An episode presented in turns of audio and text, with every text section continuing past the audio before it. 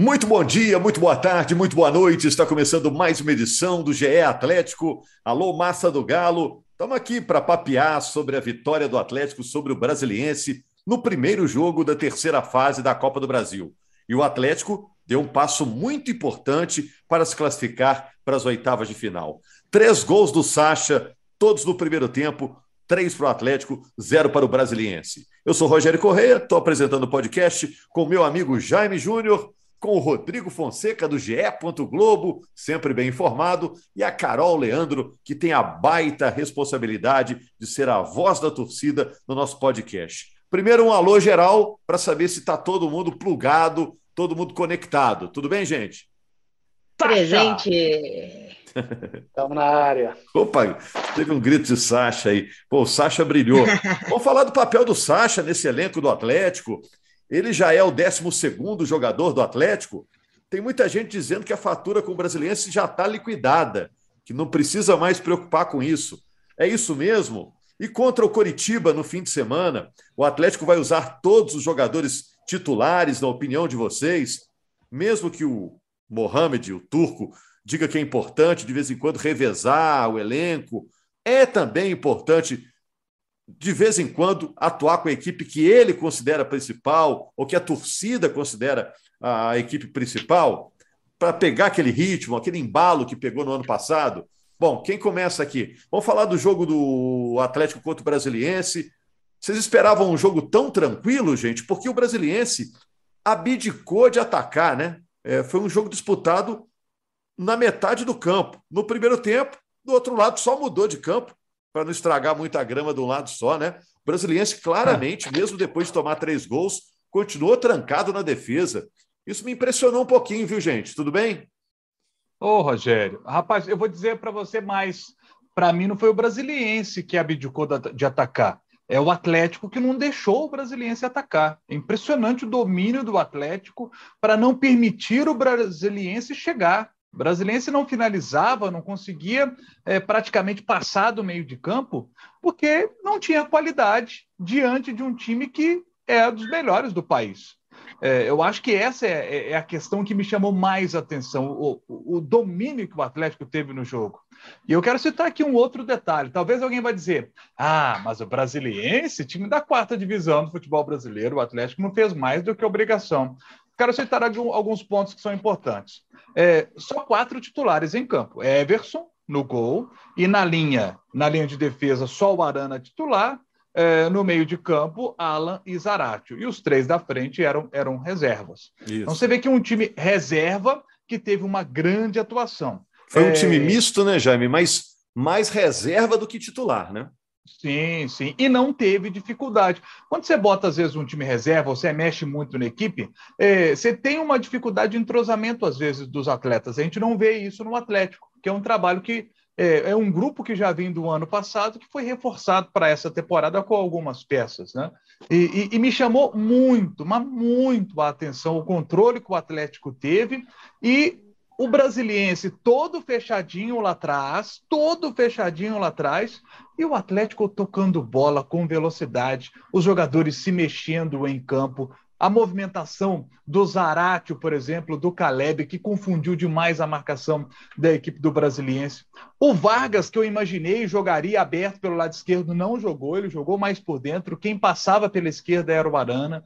Então você vê que um time que o, o, o Brasiliense não achou os jogadores do Atlético em momento algum no primeiro tempo. Primeiro tempo avassalador do Galo. É, mas enfim, isso no primeiro tempo. Concordo com você. No segundo tempo, o Atlético fez isso tudo e não conseguiu entrar na defesa do Brasiliense. Isso chega a preocupar, Rodrigo, Carol. É claro que o Atlético está brilhando aí, mas daqui a pouco tem que enfrentar equipes de outro porte, né? Isso pode ser um problema? Contra o Coritiba, por exemplo, no fim de semana. Ô, Rogério, eu acho que não, porque eu acho que quando o Galo pegou essa dificuldade, já estava 3 a 0 Então, por mais que o Galo estava tentando furar a retranca ainda, ele já não precisava de usar todo o seu esforço para isso. E os reservas do Galo mostrando que o Turco pode contar com eles. Eu acho que esse é o importante do emocional de um jogo como esse. É todo mundo mostrar para o Mohamed que aqui, ó, se você precisar, você pode contar comigo. E ontem, para mim, o Galo estava no domínio total do jogo. Chegou no segundo tempo, já foi a hora de tirar o, os poucos titulares que estavam em campo, já foram para descansar e controlar o jogo para levar essa vantagem do tamanho que ela já estava. É, e ainda deixou descansando lá Nátio, Zaratio. É, o Zaratio entrou jogando, mas o Nátio no banco, é, Mariano, Ademir não precisou entrar dessa vez. Essa turma toda descansou, né, Rodrigo? Pois é, Rogério, porque assim, o primeiro tempo foi quase que um jogo de pré-temporada, né? O Atlético com uma autoridade muito grande em cima do time, do brasiliense. E acho que é normal, na etapa final, aquela segurada. O próprio Turco, acho que ele não exigiu muito da equipe. Ele viu que tava, tinha um jogo ali sob controle e deixou a partir daí seguindo ali, já pensando nessa maratona de jogos, em poupar jogadores e não gastar uma intensidade desnecessariamente. Tinha tudo sob controle. E aí vem muito de gestão de grupo dele, né? Você vê que ele, ele, ele resgata alguns jogadores que, se você pensar em condições normais, não terão muita chance na temporada para jogar como titular. Caso do Caleb, do, do Igor Rabelo, que foi bem na partida. Ele, ele dá chance para outros atletas também, como o Fábio Gomes, o Guilherme Castilho, o Savinho, né, que estava aí já descartado praticamente no Atlético, tá para ser negociado, já está acertado, mas só vai no meio do ano. O Savinho reaparece na equipe, ele vai mexer no grupo, vai mostrando para todo mundo que pode ser importante para a equipe e, e, e, vai fazendo essa gestão que é importante. Ele valoriza muito isso de ter o grupo na mão e tem conseguido o retorno, né? Ontem foi um, um caso clássico aí de gestão de grupo, de jogar com autoridade, com seriedade, encaminhar essa vaga na Copa do Brasil. Agora pensando nesses jogadores que normalmente são reservas e ontem jogaram, quero saber de vocês. Fora o Sacha, que agora é um cara que deve ser utilizado sempre, né? Porque está mostrando serviço, já fez oito gols no ano.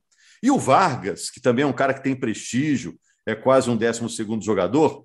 Dessa turma, quem está aproveitando essas oportunidades dos que jogaram ontem? Ó, Guga, Igor Rabelo, Hever, Caleb, Savarino. Qual deles está nesse status também de jogador, entre aspas, pedindo passagem? Mais difícil, hein? É, essa é difícil, Rogério, porque a comparação é com, com jogadores que estão muito acima da média. Mas eu acho que o, o cara que conquistou a confiança, assim, que a gente parou de preocupar com a ausência do titular, foi o Guga. O Guga vem sendo bem consistente nessas chances que tem tido. E um que acabou entrando durante o jogo, mas que também já está nesse radar do turco e a torcida já está se acostumando com a presença dele, é o Rubens. Rubens também vem aproveitando bem essas chances. Para mim, esses dois destacados. E a dupla de zaga, não importa a dupla de zaga que o Galo vai rodando, tá mantendo mais ou menos o mesmo nível assim. Então, Rabelo e Hever, para mim, hoje, por exemplo, eles estão na frente do Godin, por exemplo. E para mim, os dois também aproveitam bem essa chance. E o Otávio, que acaba não sendo tão exigido pelo tipo de jogo que ele entra, mas que quando precisa também vai bem. É, ontem a gente viu também um pouquinho o Castilho, né, Jaime? Jogador que veio do Juventude, tinha proposta até para sair, o Atlético segurou o jogador. E vimos o Savinho, né, Jaime? O... Aproveita, viu, Jaime? Tá acabando, o Savinho tá indo embora. É, rapaz. Mandei uma mensagem para o Savinho nas redes sociais, falei assim, pô, cara, será que eu não vou ter prazer de narrar um gol seu com a camisa do Galo, rapaz? Que coisa, porque o Savinho tá para sair, né? Ele mandou assim aquele uma carinha lá no, na rede social, falei, poxa vida, tô achando que ele vai ter outra oportunidade no dia 22 contra o Brasiliense no jogo da volta. Porque é o seguinte, é, esse jogo contra o Brasiliense, o jogo decisivo, lá em Brasília, será no meio de dois jogos da Libertadores. Esse jogo vai ser diferente, porque vai ser num domingo, dia 22 de maio, e no meio de dois jogos da Libertadores, Del Valle e Tolima, que serão dois jogos em BH. Então, eu imagino que, naturalmente, nesses dois jogos, o Atlético com o time titular e o jogo contra o Brasiliense, um time reserva, ainda mais reserva do que este que vimos ontem no Mineirão, porque Alan certamente será preservado desse jogo, pode jogar tranquilamente o, o, o Otávio. É? Imagino, por exemplo, que Jair não vai jogar essa partida, ele não vai botar o Jair nessa partida, então ele bota o Castilho, ele faz essa função do segundo volante também, como ele pode botar o Rubens por ali, só que eu acho que ele não põe o Rubens por ali, que ele vai botar o Rubens na vaga do Guilherme Arana. E, talvez o Dodô volte já é, para esse jogo do dia 22, o Dodô esteja à disposição. Aí joga o Dodô. Se jogar o Dodô, ele pode trazer o, o Rubens para o meio. Então ele tem opções. E o Savinho pode estar jogando essa partida também. E, e o Atlético com elenco, com tranquilidade, para botar o time reserva contra o, o, o Brasiliense e conseguir se classificar para as oitavas de final da, da Copa do Brasil. É, olha só, o Henrique Fernandes, que é o nosso comentarista, falou um negócio interessante ontem, viu, Rodrigo, Carol, Leandro, você, torcedor atleticano que nos ouve. Ele acha o seguinte: terminou o primeiro tempo 3 a 0 Aí foi lá o técnico do Brasiliense conversou no intervalo: ó, vamos fazer isso, isso isso para o segundo tempo. Ele acha que é muito capaz de ter chegado no final do jogo e o Brasiliense está satisfeito com o que fez.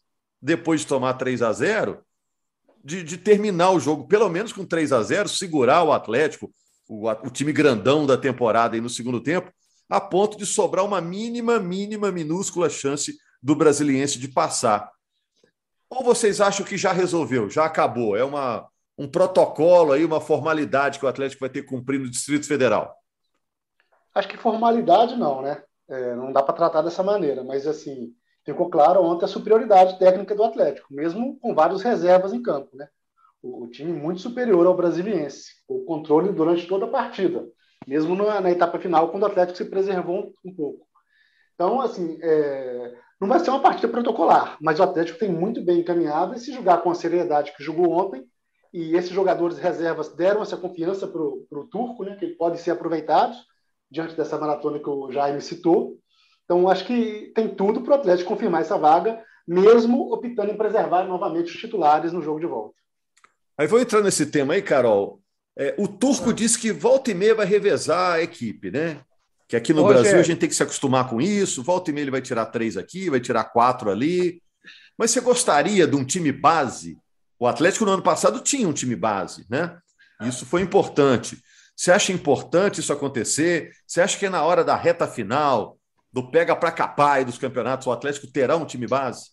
Ah, Rogério, eu acho que tem que ter um time base. Vamos supor, se a gente tivesse uma decisão hoje, jogo único, todo mundo 100%, quem que seria o time do, do Turco? esse é o time titular do Galo. Ele pode dar rodagem, deixar todo mundo, tentar deixar todo mundo no mesmo nível físico, mas eu acho que também entrosamento, ritmo de jogo também é muito importante. A gente vê aí, por exemplo, o Hulk ano passado, o que, que ele falou que estava precisando e depois a gente viu que realmente estava sequência. Precisava de ritmo de jogo. O Hulk é um cara que não faz bem para ele ficar dois, três jogos fora, assim. Então, eu acho que tem que ter essa dosagem. Nesse início de temporada, digamos assim, que a gente já está chegando quase no meio da temporada, eu ainda entendo a preocupação física. Mas eu acho que quando que a gente precisa de ter um time base para a gente pegar mais entrosamento, os jogadores se conhecerem um pouco mais na movimentação do turco, porque por mais que eles já jogaram, jogavam juntos ano passado, a grande maioria, o, o esquema é diferente, o jeito de jogar é diferente. O time do Galo com as alternâncias que o Turco faz, por exemplo, de a marcação, se vai ser mais pressionada, se vai ser mais recuada, é um pouco diferente. Então, eu acho que o Galo também precisa disso, precisa pegar esse entrosamento, porque na hora do, do pega para capar, lá na hora que chegar na final da Libertadores, vai precisar do, daqueles 11 que são os reais titulares do Galo. E eu acho que o Turco ainda não encontrou esses 11. Eu acho que ele ainda tem algumas dúvidas aí, principalmente no, na zaga, né? A dupla de zaga, que para a gente ainda fica essa, essa incógnita. E lá na frente, se joga com três atacantes ou se joga com quatro meias, que eu acho que isso também vai fazer muita diferença no estilo de jogo do Galo. Jaime. É, o, o, o Turco disse na coletiva que ele tem um time titular na cabeça. É, eu não sei se o time titular dele é o, é o que eu acho que é o, o, o titular do Atlético. Pelo que eu vi do Atlético na temporada, Everson, Mariano, aí Júnior Alonso, Natan, Arana, Alan, Jair, Zaratio Nacho, Keno, Hulk. Só que agora ele perdeu o Keno. Keno, com primeiro o problema no quadril e depois o problema no olho. Então ele tinha esse time, imagino, na cabeça, Keno titular. Agora que o Keno machucou, quem é que vai jogar por ali? Né? E aí ele põe o Vargas ali pelo, pelo lado esquerdo, ele, ele vai colocar. Ele tem Ademir e, e, e, e Savarino que jogam mais pelo lado direito. Ele pega um dos dois, põe lá pelo lado esquerdo. Né? Então, talvez essa seja ali uma duvidazinha que ele tenha. Mas com o Keno 100%, Keno titular.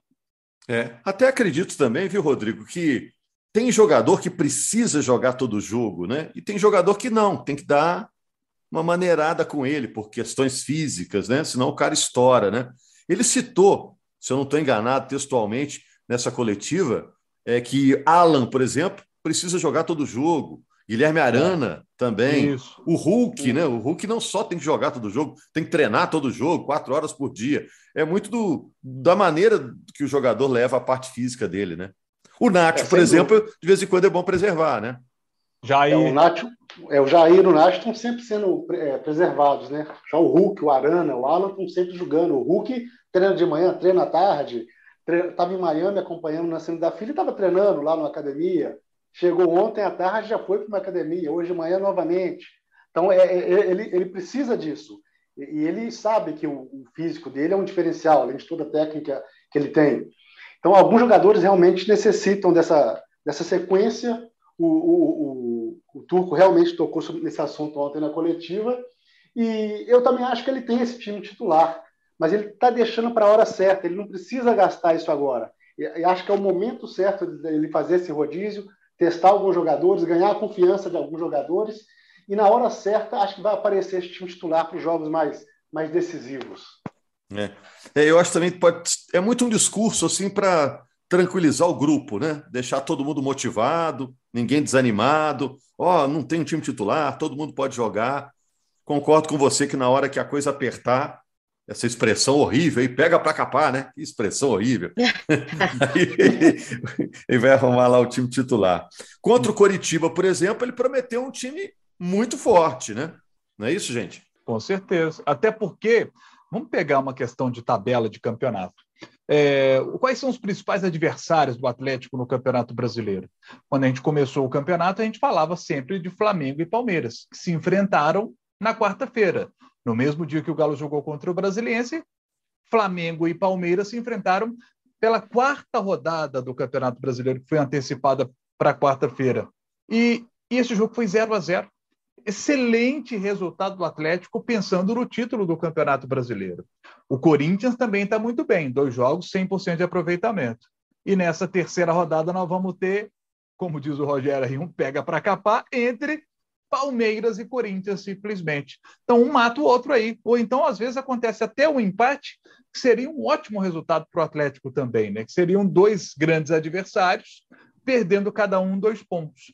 E se o Atlético vai e pega o Curitiba e soma é, os três pontos em Belo Horizonte, o Atlético já consegue é, abrir uma gordurinha em relação a esses principais adversários. Esse jogo com o Curitiba é muito importante para o Galo. E eu vou dizer mais para vocês.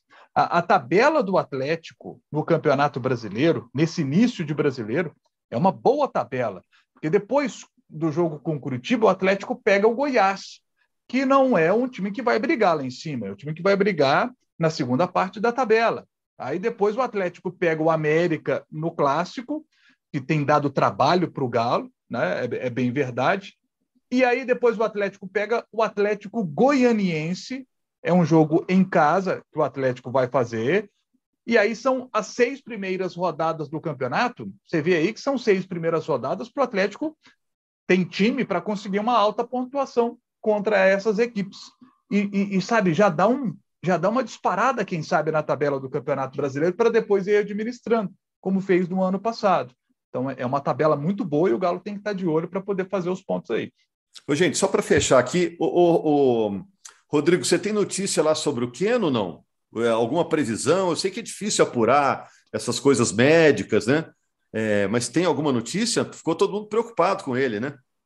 É, o Keno acabou sofrendo uma pequena lesão ali no olho, né? É, um acidente no, no, treino.